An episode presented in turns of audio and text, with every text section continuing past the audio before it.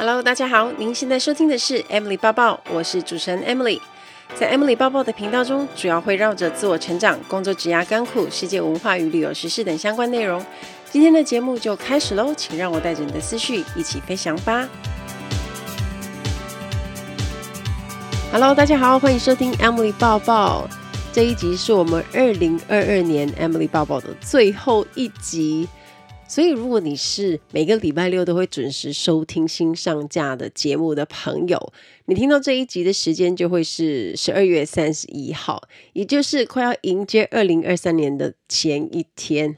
哇，时间真的过得很快。不晓得大家跨年有没有要出去哪里玩呢？虽然跨年的活动离我很远，可是我还是很怀念在国外那些跨年的时候。每次跨年，如果我们人在国外，我们也会有一个叫做 double dinner，就是之前有跟大家讲过的加倍的晚餐津贴。所以只要三十一号我们人是在外站，那一天的晚餐我们就会再多一餐。所以大部分的人都很喜欢在跨年飞出去，更别说可以在别的城市跨年，会有更不一样的感受。比较记忆深刻的是，有一年我在印度的孟买。大家应该没有想过我会是讲这个地方吧？那一个航班是非常特别的五天班。以往我们的印度班通常都是两天，而、哦、不是三天，三天就结束，大概就是停二十四个小时。可是那一次我拿到了五天班，很神奇。从香港飞孟买大概需要五到六个小时之间。但是我们要停七十二个小时，这真的是太疯狂了。也就是这个班很爽，因为你只要做一餐，然后就会到孟买。虽然孟买没有什么事情做，可是因为我们住的饭店是五星级的，津贴也会很好。我们领的是美金嘛，而且重点是因为跨三十一号那一天还有 double dinner，所以这整个 pattern 的航班我领了五百多块的美金。超爽的，只要做一餐就会到了，然后还两层都是夜班，也就是客人都在睡觉，所以这个航班我就不打算换掉了。看在钱的份上呢，也还是要去飞。我还记得我那时候也收到很多的换班邀请，我想说平常印度班大家都要丢掉的啊，居然在跨年这么美好的时段有这么人要给我假啊，或者是要给我欧洲班啊，我都没有答应。我虽然看到欧洲班还是有一点心动，可是因为欧洲班还没有这一班的钱多，所以我就选择要做这一班，因为很简单，而且全组的组员还有一起出去观光，七十二个小时，如果你不出去玩，真的是。也可以啦，就在房间耍废算钱，但是会太闷了，所以我们就结伴一起参加那种 one day tour 啊，然后去逛一下当地的市场，然后大家一起去餐厅吃饭，这也是很特别的体验。还有一次，我是在日本的大阪，那在大阪跨年，大概大家就可以想象是什么样的情形。我不觉得有特别好玩，但是就一如往常的行程，都是去日本买东西嘛。但是我记得的是，街上很多人，大家都在买东西啊、采买啊，都很有过年的气氛。也曾经在杜拜啊、在香港啊、在澳洲这些城市，即使我们去了不止一次，可能还去过很多次，但因为这些特别的节日，像圣诞节啊、跨年啊。对我们来说，就是一个很特殊的记忆，我们就会永远记得在什么时候去过那个地方，然后做了什么事情。我觉得这也是整个飞行的十年带给我的一部分很珍贵的回忆。但我现在实在是也没有什么动力去参加什么跨年活动，以前年轻的时候还会去，现在真的是没有办法。我就看我妹。兴高采烈的跟她的朋友要去跨年，我就觉得说天哪，这就是青春。然后我就特别注意到我们高雄的梦时代这一次要推出双面舞台的跨年晚会，我也是听我弟讲，我才知道哦，原来我们要连续跨两次吗？因为以前跨年活动高雄都会办在梦时代，可是后来呢就没有了，而且因为疫情的关系就都没有举办。那今年再度回归。高雄梦时代，而且还有双舞台。另外，高雄流行音乐中心在一月一号也会在海丰广场举办跨年晚会——高流幸福式。所以史无前例的会跨年跨两次，让元旦就像拥有跨年晚会一样的这种全套跨年。我很喜欢他这一次下的主题。他说，每一个现在进行式都将创造无限个未来式。所以为什么他会用双面舞台？因为它代表的是进行式跟未来式的名称，也象征我们从二零二二年的现在要跨越到更好的无限未来。当大家可以挥别疫情阴霾，迎向幸福的二零二三。哇，这样听起来会不会很想去参加？我已经可以想象，应该会有很多人参加这一次的跨年，不光是高雄市民，还有很多是其他县市的朋友也会来。希望大家在这跨年的连假期间可以玩得很开心，迎接非常美好的元旦。不晓得大家有没有看到这篇报道？牛津字典二零二二年的年度代表字叫做 Goblin Mode，哥布林模式。那这个字被票选为今年最重要的字，为什么呢？它的词义是指邋遢跟摆烂，所以 Goblin Mode 指的就是躺平模式，就是不做什么事，然后决定躺平。那为什么这个字让很多人很有共鸣呢？因为大家已经很疲于去追求呈现完美的自己，所以在今年呢，这个字就很红。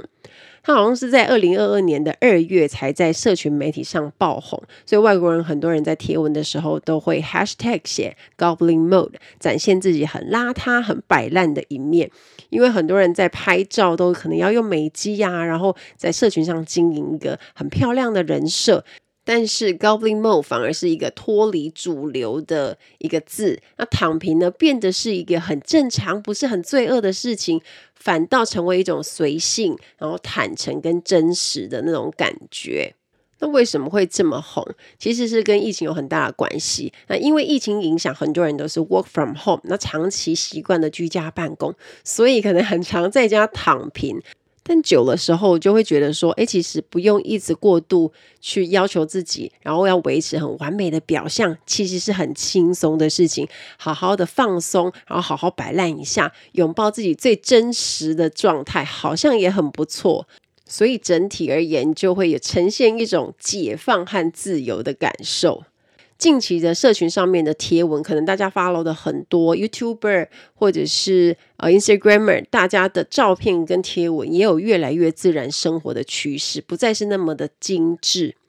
其实常常和我合作的摄影师都知道，我的照片顶多就是微微调整，不太精修，因为我很不喜欢那种太过于精致的感觉，我很怕大家看到我的时候 认不出来，所以。我都会跟摄影师交代说，我的照片就是自然风格为主。那如果真的有需要调整的地方，小瑕疵就是微微就好，不需要太过精修。这样未来大家碰到我的时候，才可以不假思索，然后看到也不用想太久，说哦，你是 Emily，这样子好多了。在今年的最后一集呢，我想要聊一聊我到底今年完成了哪些事情。然后呢，我也帮自己下了我觉得可以代表我今年做的事情的三个关键字。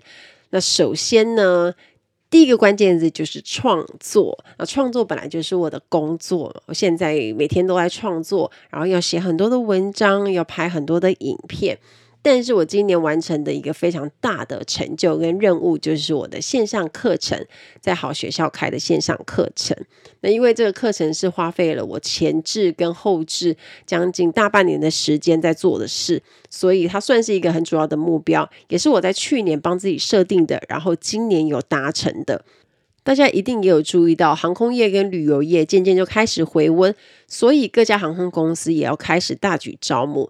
像近期的华航地勤人员、虎航空服、新宇的地勤跟空服都有在招募，所以想加入航空业的同学也会越来越多。那我的线上课程呢，也因此帮助了很多人。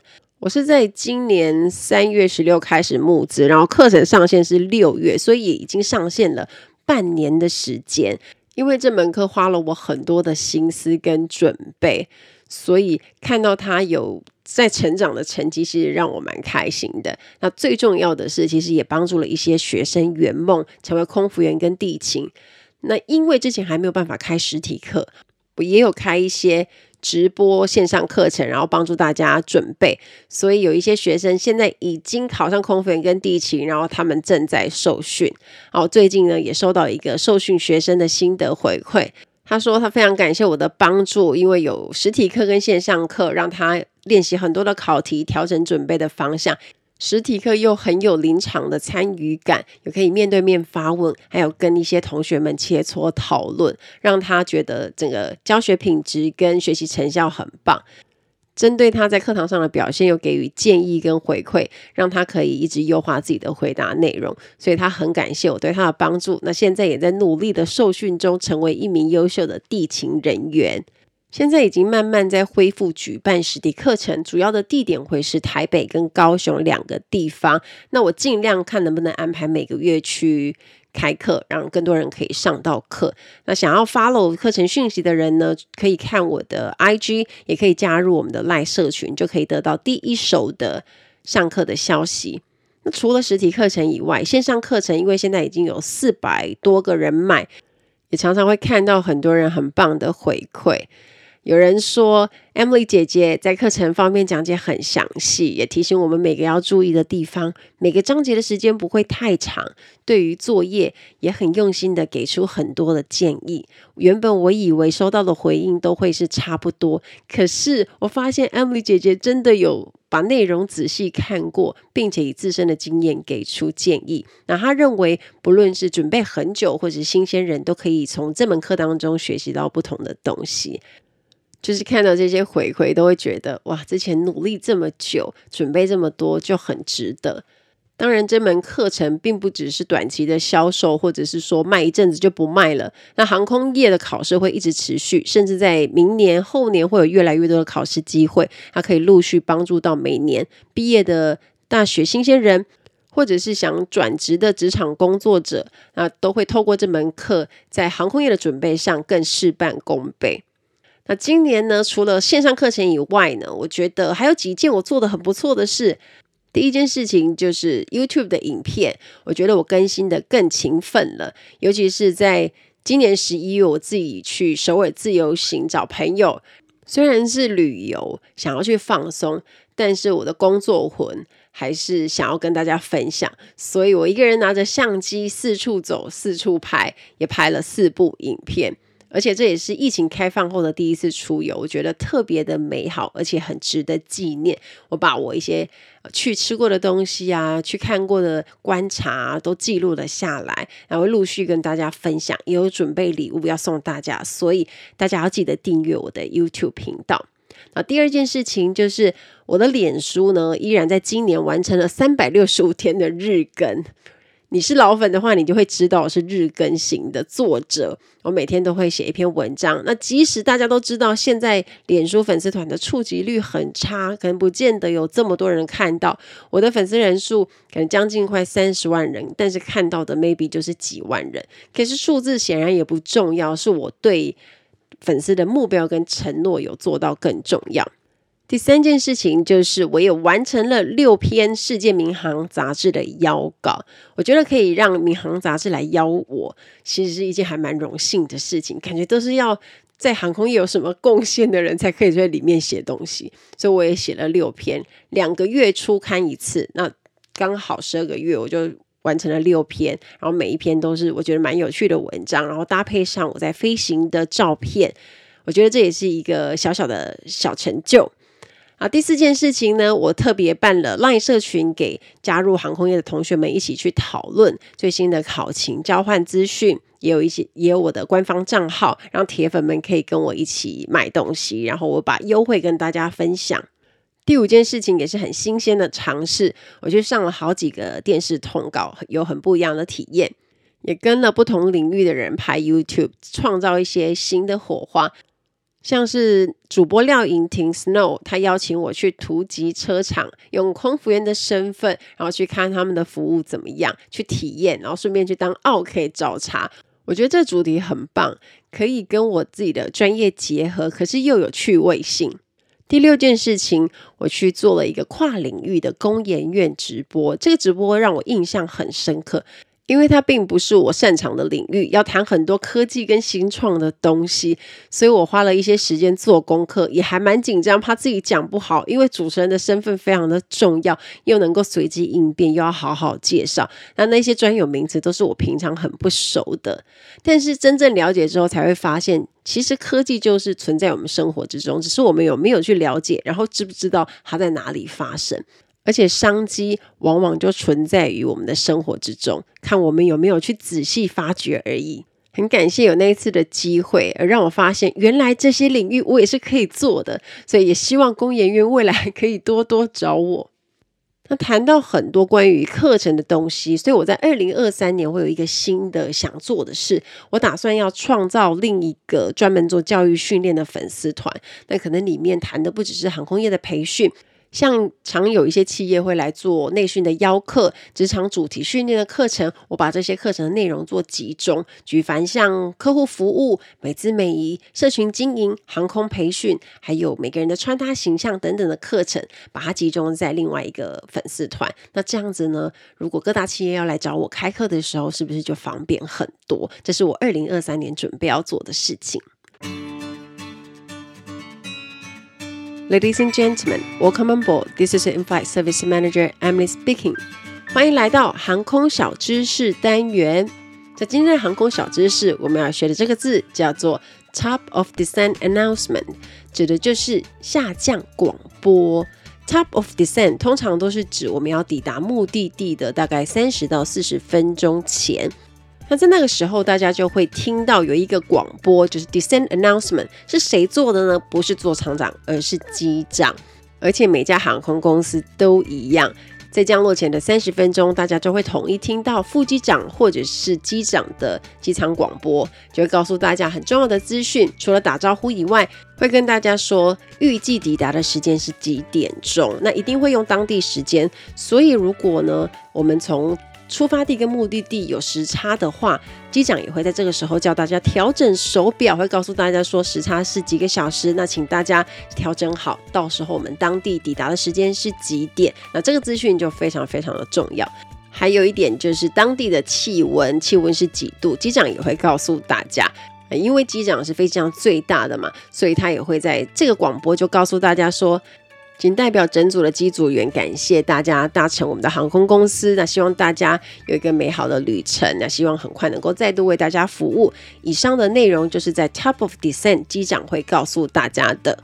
机长平常也是飞很多的班机，跟空服员差不多，甚至比空服员好多，所以他们常常也会很错乱。尤其是我们飞很多的来回班，就是从香港出发，到了当地马上又要飞回来。所以在下降的广播或者是抵达的广播，常常都会有一点错乱。有一次我就记得，我们本来是要降落成田机场，然后机长当下就讲成香港机场，他自己当下没发觉，可能是别人告诉他，然后他就立刻做了修正。但是也不能怪他，因为他实在飞太多来回班，有时候都会不知道自己到底在往哪里的路上，其实跟空服员是蛮类似的。不晓得大家有没有发现，他们在做一些 descent 广播或者是抵达的广播，都会有一点点顿。那个顿，我以前原本以为是那种耍帅，就是有那种机长的那种帅气呀。但是我后来认真觉得，他们是在想事情，因为多半他们都是没有稿的，也没有时间拿稿在那边看，除非要讲一些比较复杂的资讯。所以大家通常都会听到像这样子的声音：Good afternoon, ladies and gentlemen. Once again, this is from the flight deck. Alex, your first officer speaking. We are now starting our descent towards Narita International Airport.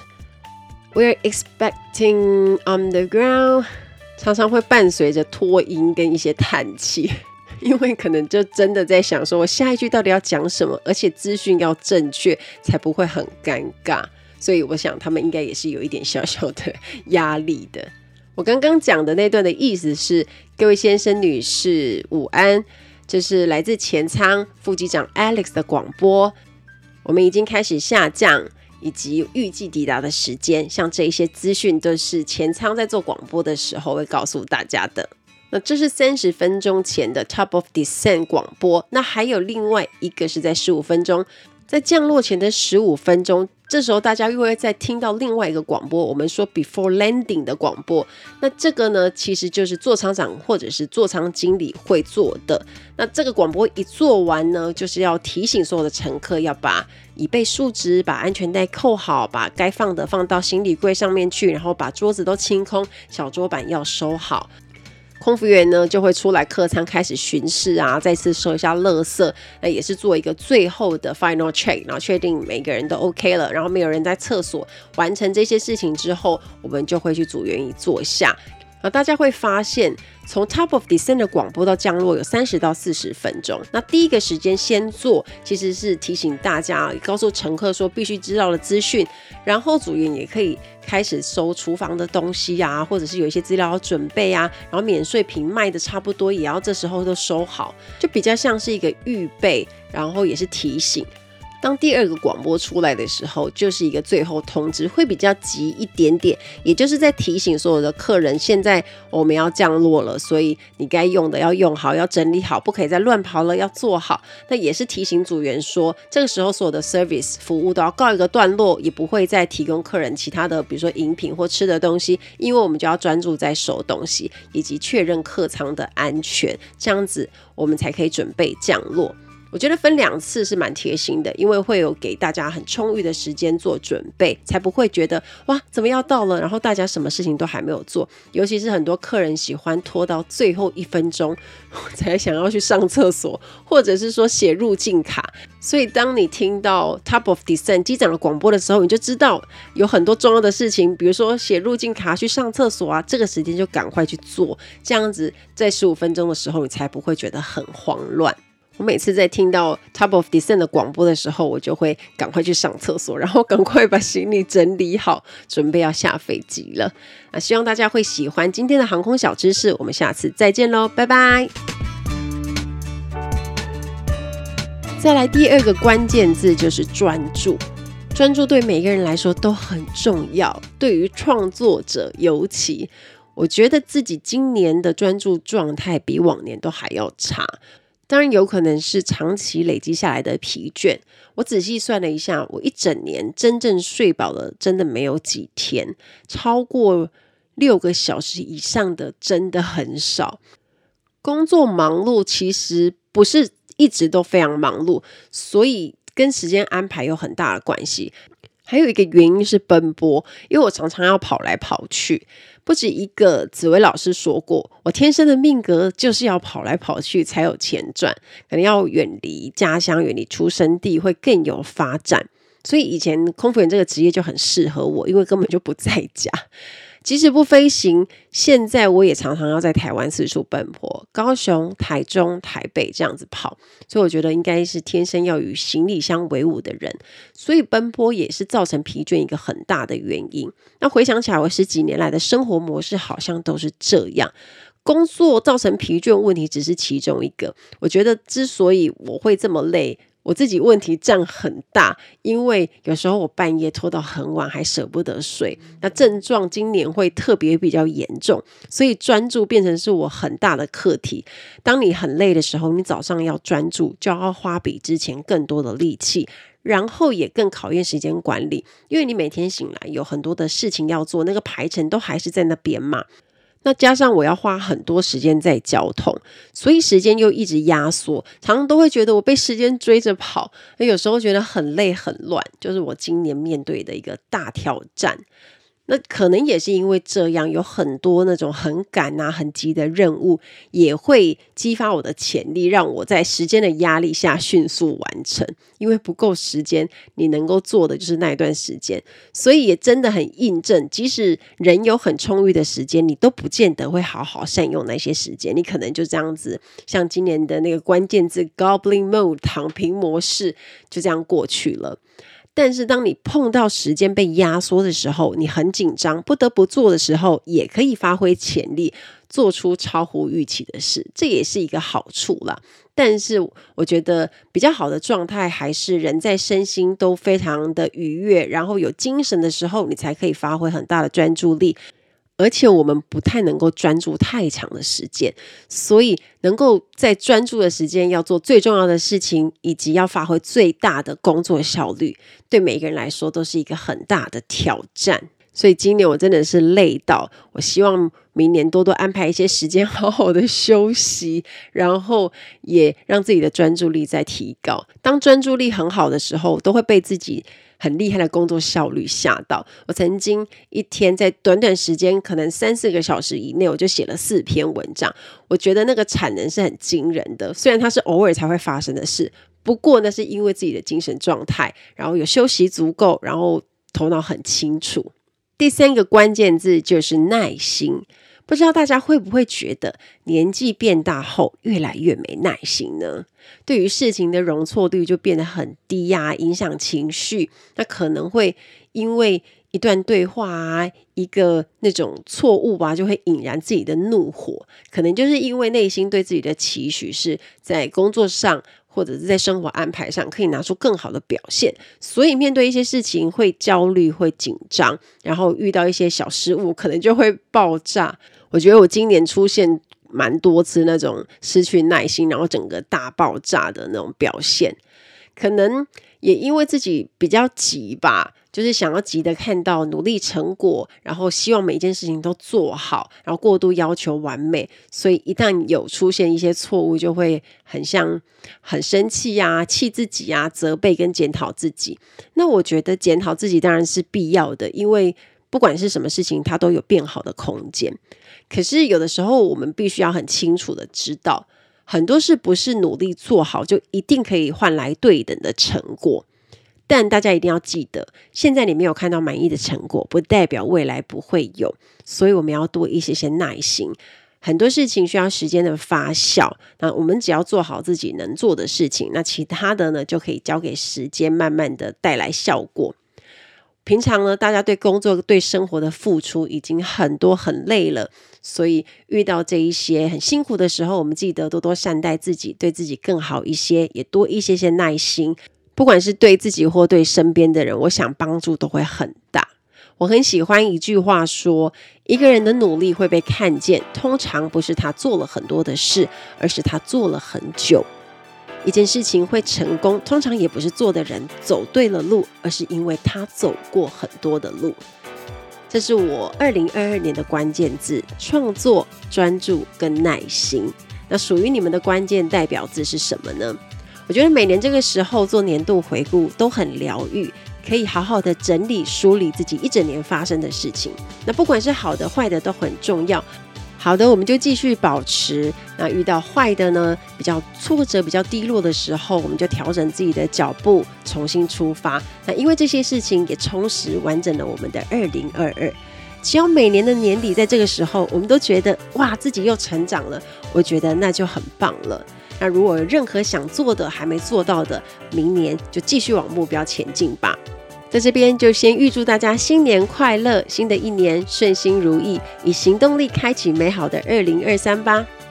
期待大家跟我分享。听完今天节目，如果有想法和问题，欢迎到我的粉丝团或是 Instagram 找我，只要搜寻空姐报报 Emily 就可以找到我。你也可以截图这一集的节目，分享到你的 Instagram 的现实动态上面 tag 我，让我知道你有在收听，也让我知道你对 Emily 爸爸的看法哦。最后，感谢大家收听这一集的节目，真的非常的感激哦。如果你喜欢今天的节目，也欢迎帮我在 iTunes 评分中留下五颗星的评价哦。我们下一集再见喽，拜拜。